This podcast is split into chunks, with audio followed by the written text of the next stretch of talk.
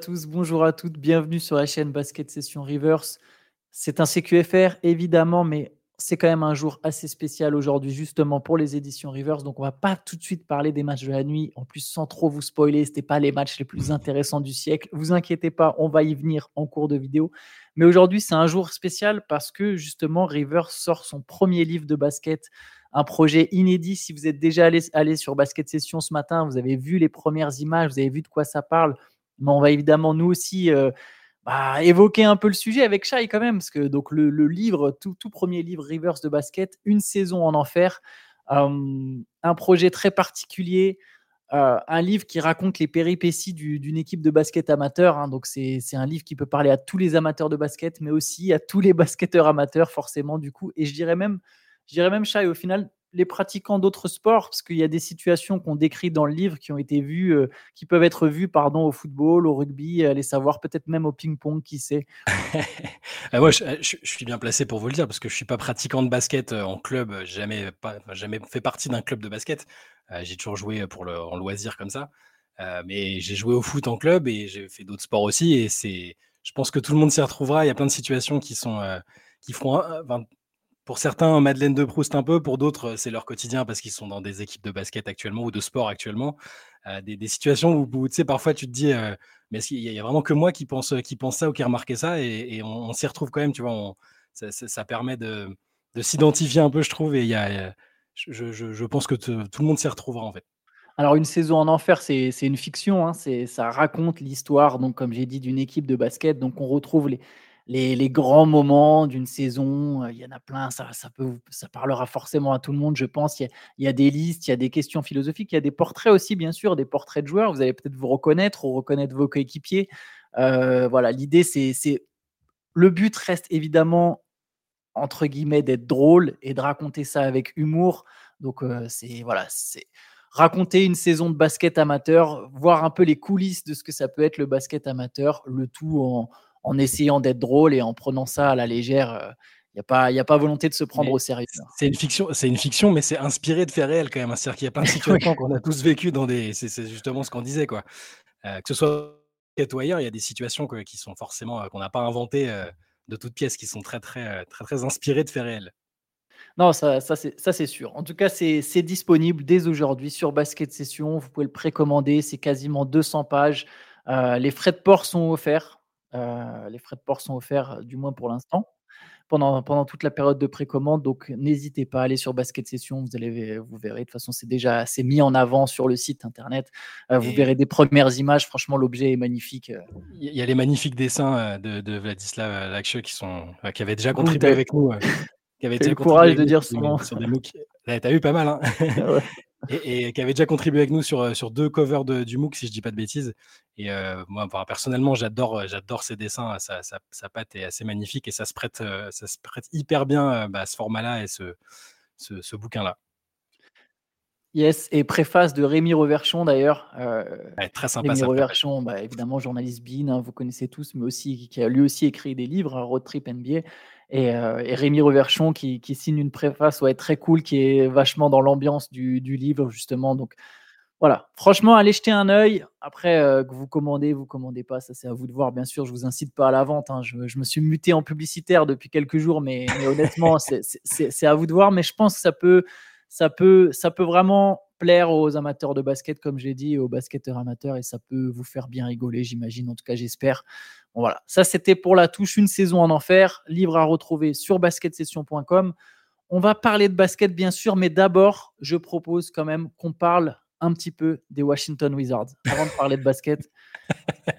Parce que là, quand même, il se passe quelque chose à Washington qu'on a rarement vu. On répète souvent la NBA atteint des niveaux euh, chaque année, c'est de plus en plus dingue. Et ben c'est pareil. Les Wizards, c'est vraiment ils tapent des niveaux de nullité ou, de cirque qu'on a rarement vu dans l'histoire de la NBA. Et pourtant, j'ai connu les Kings de la grande époque.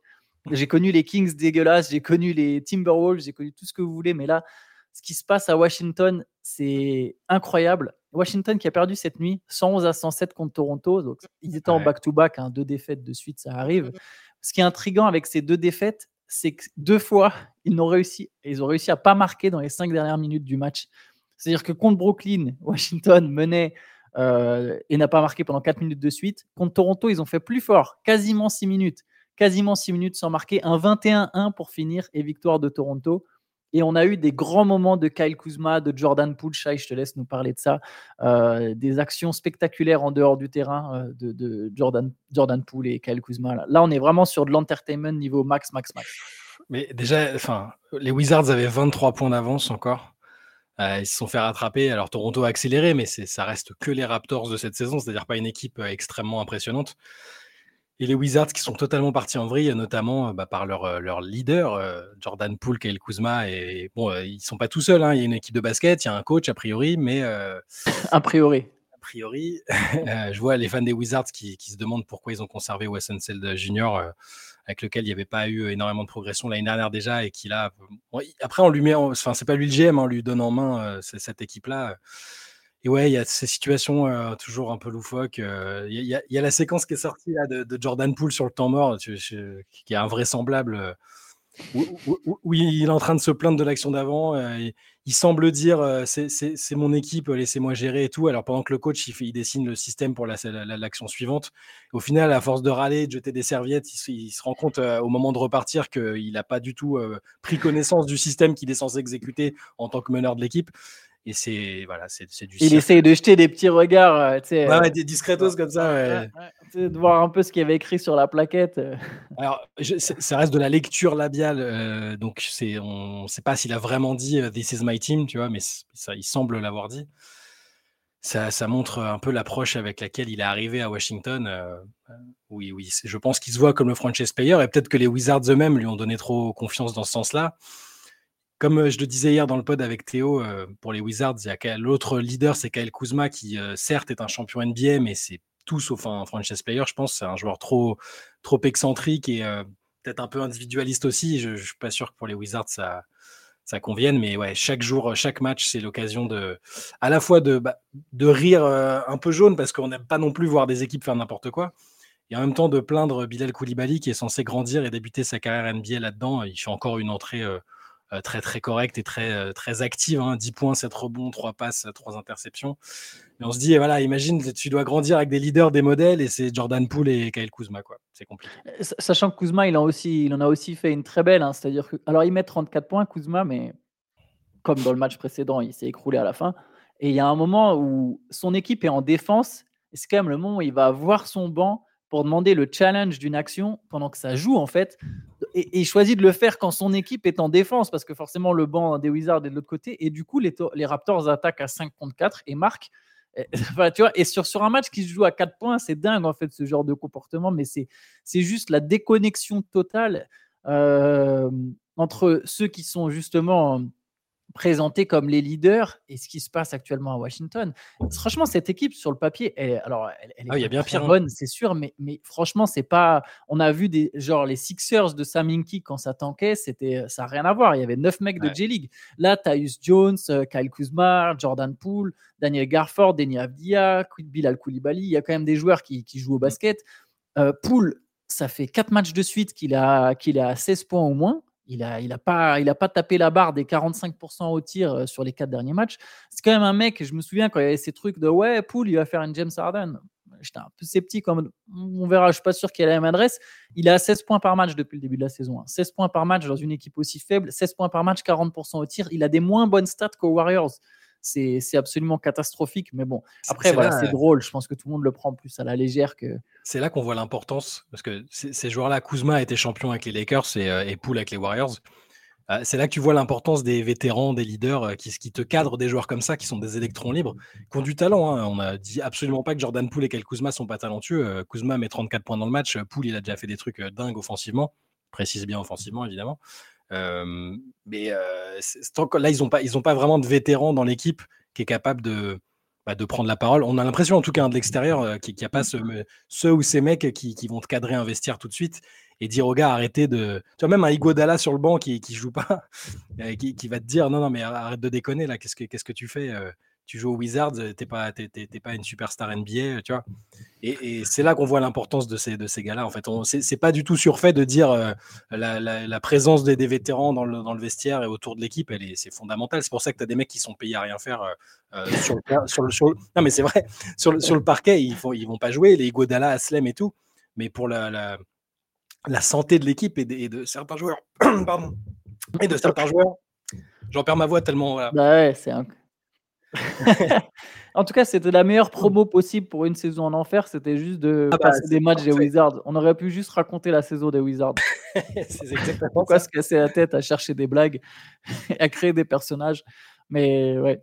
Ouais, bon, Washington, voilà. Après, toute façon, on sait bien qu'il n'y a pas volonté de, gagner beaucoup de matchs. Euh, on en rigole, hein, c'est pas pour taper complètement sur les Wizards, c'est juste qu'il y a quand même euh, ce qui se passe actuellement à, Washington est plutôt drôle, je trouve. Après, c'est vrai que pour, pour Bilal Koulibaly, mais tout l'a souligné, il a encore fait un bon match 10 points, c'est trop bon, 3 passes, 3 interceptions, 4 sur 7 au tir. Euh, je pense qu'il va, là, ça y est, c'est parti, il va gagner son temps de jeu. Il y a un moment où il sera même sûrement titulaire de toute façon, donc. Mmh. Donc ça, c'est bien pour Bilal. C'est vrai que c'est un peu dommage le contexte. Faut espérer qu'à Washington, ça soit juste une année comme ça. Il y, avait un, truc d'ailleurs qui était embêtant du côté de Philly. C'est le moment où ils ont commencé à vouloir gagner. Il y avait tellement une culture de la loose qui s'était installée. Bah, de toute façon, on le voit bien depuis. Bon, ça a redressé la barre, mais euh, ça n'a pas mené au titre espéré par Saminki au moment où il a tout cassé, même s'il n'a pas pu aller au bout de son projet vu qu'il est fait limogé avant, enfin poussé à la démission avant. Mais voilà, faudra, faudra voir comment Washington, quelle est la direction prise. Je pense à partir de la deuxième ou troisième saison.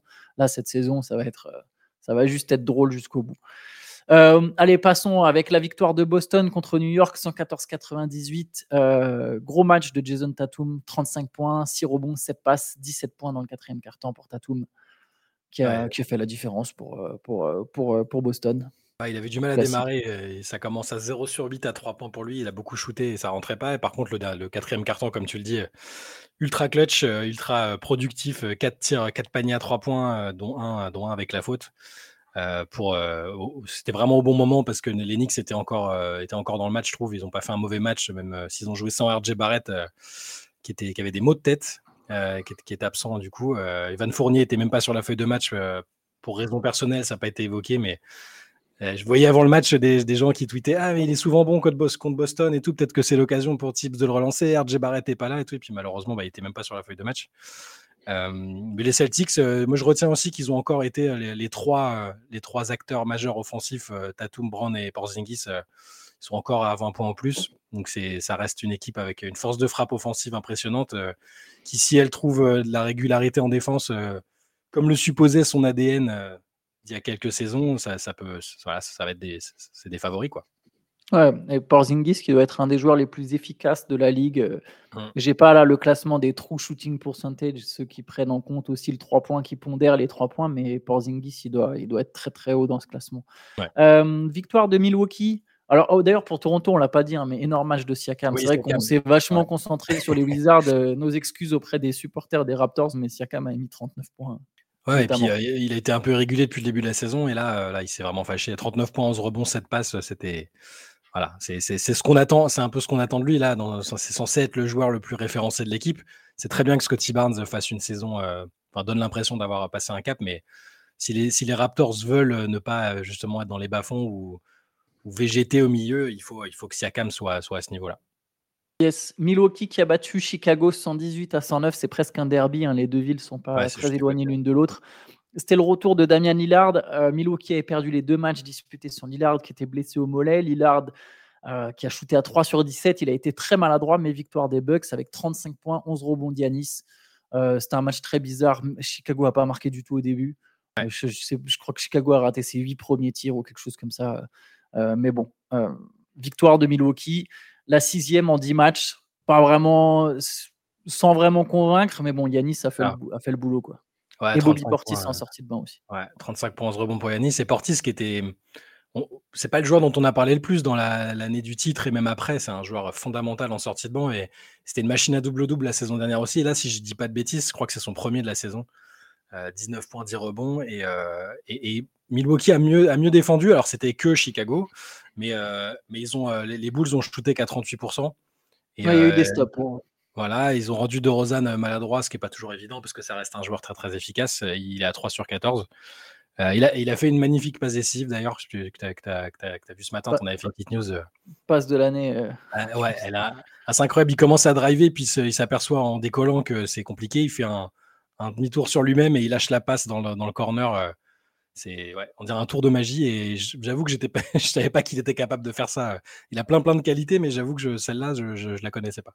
Faut des années de routine de gainage pour lâcher une passe comme ça. Ah, si vous commencez à vous mettre sur YouTube sur les 10 minutes core strength workout ou 10 minutes de gainage, je pense qu'il faut le faire pendant des années avant d'être capable de, lâcher la passe qu'il qui lâche hier soir. Mais bon, oui, victoire des Bucks.